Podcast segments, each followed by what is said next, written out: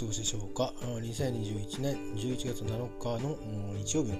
えー、早いですよ今日は。お昼間です。えっ、ー、とと言っても間もなく11時ぐらいですけどね。えっ、ー、と今日はですね、あの朝からえっ、とまあかつての、えーと、ルームメイトでもあり、えまあ学校の先輩ですかね、え小学校中学校の学校の先輩とあのが今地元の方にお戻りになってまして。であの夕べ少しだけ SNS でやり取りを久しぶりにしましてですねなんとなくあの僕がその元地元ですねの辺りのことを懐かしく、えー、思っているってところをさせていただいたのか、えー、いろいろ写真撮って送ってあげるよなんてこと言ってくれててでもしかしたらライブ配信するかもみたいな話だったんですけど、まあ、結果的にあの LINE 電話でですねあの、えーあちこち 歩いていただいて、えーと、映像をですね、えー、動画をねあのしゃしゃべりながら、えー、見せてもらいまして。えっ、ー、とまあ十数年前かもっと前に、えー、会社が社員旅行なんていうのがまだあった時代にですねえーと、私が高校時代ずっとバイトしておりましたマザー牧場に絡めた社員旅行だったもんですから帰り行き帰りにですねなんか多分帰りかな。あのその自分の元地元を通って 東京に戻ったんですけどその時にもちょっと見てあまりの変わりように、えー、びっくりしたんですよね、えー、でまだ今みたいに Google マップもサクサクと見えるようなネット環境もなかったので別に下調べなんかしてたわけじゃなくたまたまあの帰りぼんやりバス乗ってたらあれ？この道は？っていう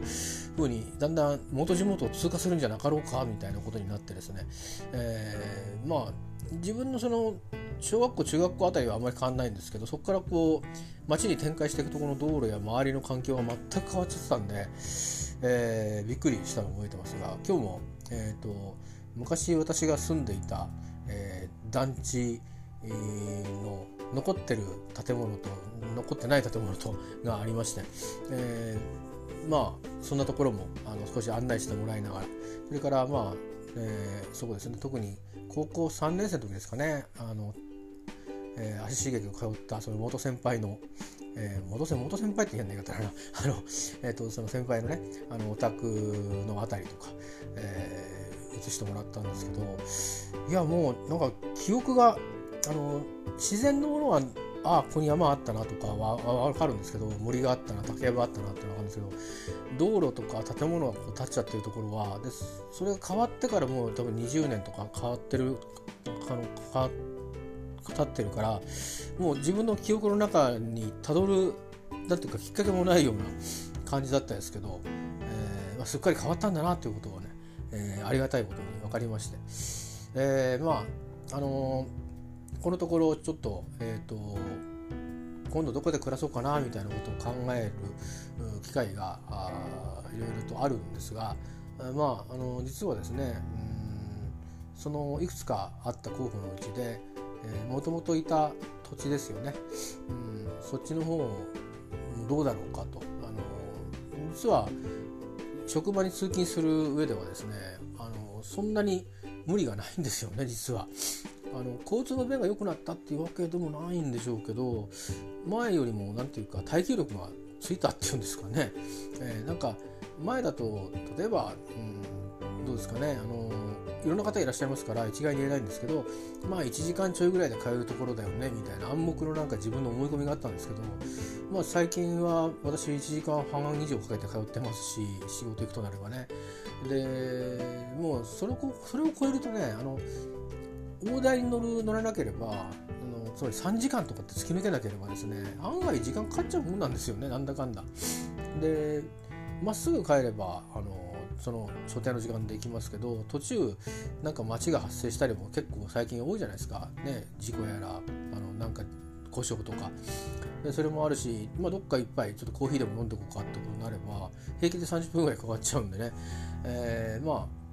最近はね新型コロナウイルスがあるからあのうん、なんかお店にやたら寄るってことは、まあ、そう数は多くないですけどとかちょっと本屋寄ってちょっと見てこうかなとかそんなふうになると結構な時間かけて帰ってるんですよね。だから結構遠いところまで行けるんですけどまあとはいえ房総半島についてはまあどこまでだったら通勤できる県内かなっていうと昔行った町までぐらいかなというところで、えー、でまあ木更津まず木更津から手始めにと、まあ、物件の情報も調べた上で、えー、見に行ったりもしてたんですけど、えー、そんなロケハンも、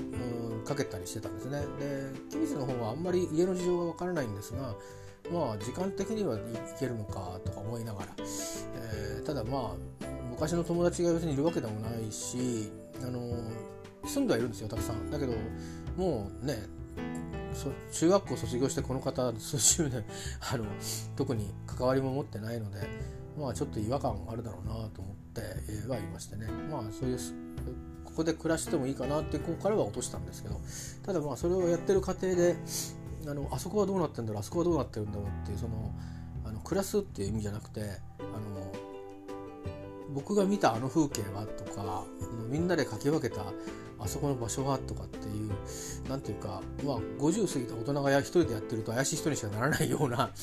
あなんかそういう散策がしたいもんだなと、えー、結構ですねあの自転車と、うん、人だけしか通らないような山のなんか獣道みたいなところがあのそこに高速道路がバーンとこうぶった切って通った関係で堂々と地下道みたいになってたりとかして なんかそういうこうあのええー、みたいな変わり方をしてるんで 結構行ってがっかりすることが多いんじゃないかなと思ってるんですけどでもどれぐらい残ってるかちょっと確認したい趣もありましてね、えー、まあいつか、うん、実現したいなと思ってるんですよね、まあ、だから暮らす場所のリストからは外してました外しましたけど、あの、とりあえず来年の夏は、うんまあ、バタバタしてるかもしれないから再来年の夏かな、あの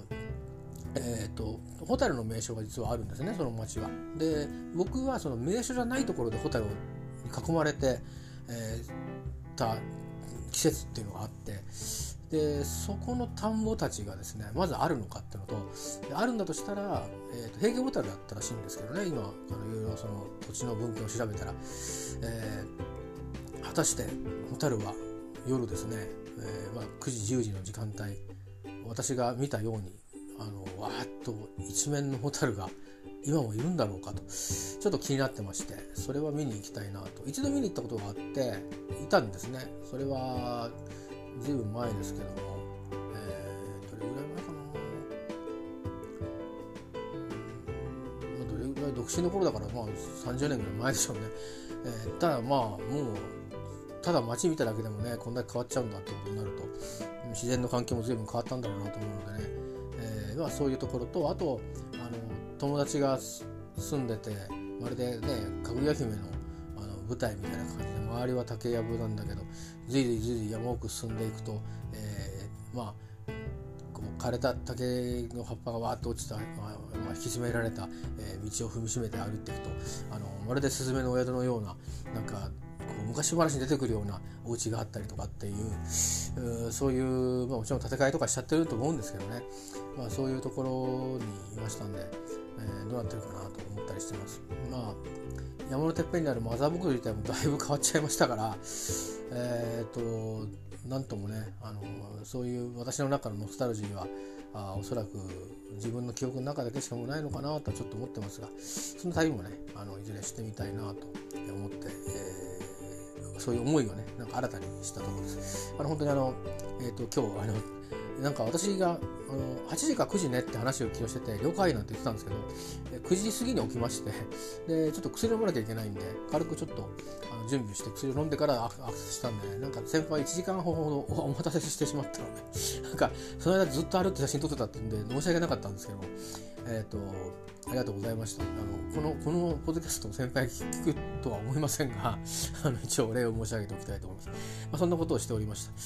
た。うん懐かしくてもまあ記憶にないところが多くなっちゃったんですけどああ変わってないところは変わってないんだなみたいな感じ、えー、もあり、えー、まあ変わってしまって俺どこだか分かんないやってところをあの歩ってみるのもまたそれはそれでおつかもしれないですね。そんな風に思いました、えー、まあいずれにしろ全てのことが、うんあの機会があったらってことになりますけど、えー、またね、あのー、そんな方な方にもね行ってみようかなと、えー、思いますけどね、まあ、当面はちょっとしばらくは、えー、他のことでバタバタとすると思うので、えー、まあ、楽しみに撮っておきたいと思います。えーと、本当にあの私の先輩にお礼を改めて申し上げてありがとうございました。えー、なことで朝原、えー、なんか懐かしい昔十数年ですねいた場所の、えー、ライブ中継をしていただいたというお話をここに、えー、置いていこうと思います。えーね、やっぱり街は変わりますよね。うん変わらないでいるってことは本当に難しいことだしいろんな意味であの経済的なこととかもねだから貴重なことなんですよね。それは変わらないんじゃなくてあの変わらないという変化をしてるっていうことなんだろうなっていうふうに思いますよね、うん、だからそういう状態を維持するために日々変わってってるみたいなとこがあそれはだから例えばなんか名所とか観光地になってるようなことなんでしょうね、えー、まあ変わっていくのは当たり前で。そんなこと思ったりしましたけど、でも多分そこら辺の近くに行って空気を味わったりするとあれこれ思い出すこと多いと思うんですよね今日も話しながらあそこの団地のあそこには誰々さんが住んでてって誰々さんってまああの僕のその先輩の同級生にあたる人たちですけど、えー、とか小さい頃みんなで遊びに行ってどうのこうのなんて話があの何十年ぶりにですよ40年40年ぶり以上に思い出したりとかするわけで。だからそういう記憶を呼び戻すっていう意味ではねなんかあの同じものがなくても何かきっかけがあるような場所とかものがあったり昔ここがそうだったんだって言えばあのなんかのお城跡じゃないけど、ね、夏草やつわものどもが夢の跡じゃないけどそんな風にして思いやるっていうかあの思いをこういたすことができるんだなとねちょっとね思いました。えー、いうことであの楽しかったです。あの先輩に感謝してたと思います。後でなんか写真送ってくださるってことだったので、またそれを見て、えー、いろんなことをね、あのー、思い出させてもらおうかななんて思ってます。えー、いろいろね先輩も忙しい、あのご事情の中、あのそれなんかちょっと僕のわがままにお付き合いいただいたみたいで、えー、感謝しております。まもなく12分になります。えー、皆さんにとってですね、今日が一日いい日になりました。ありがとうございます。では。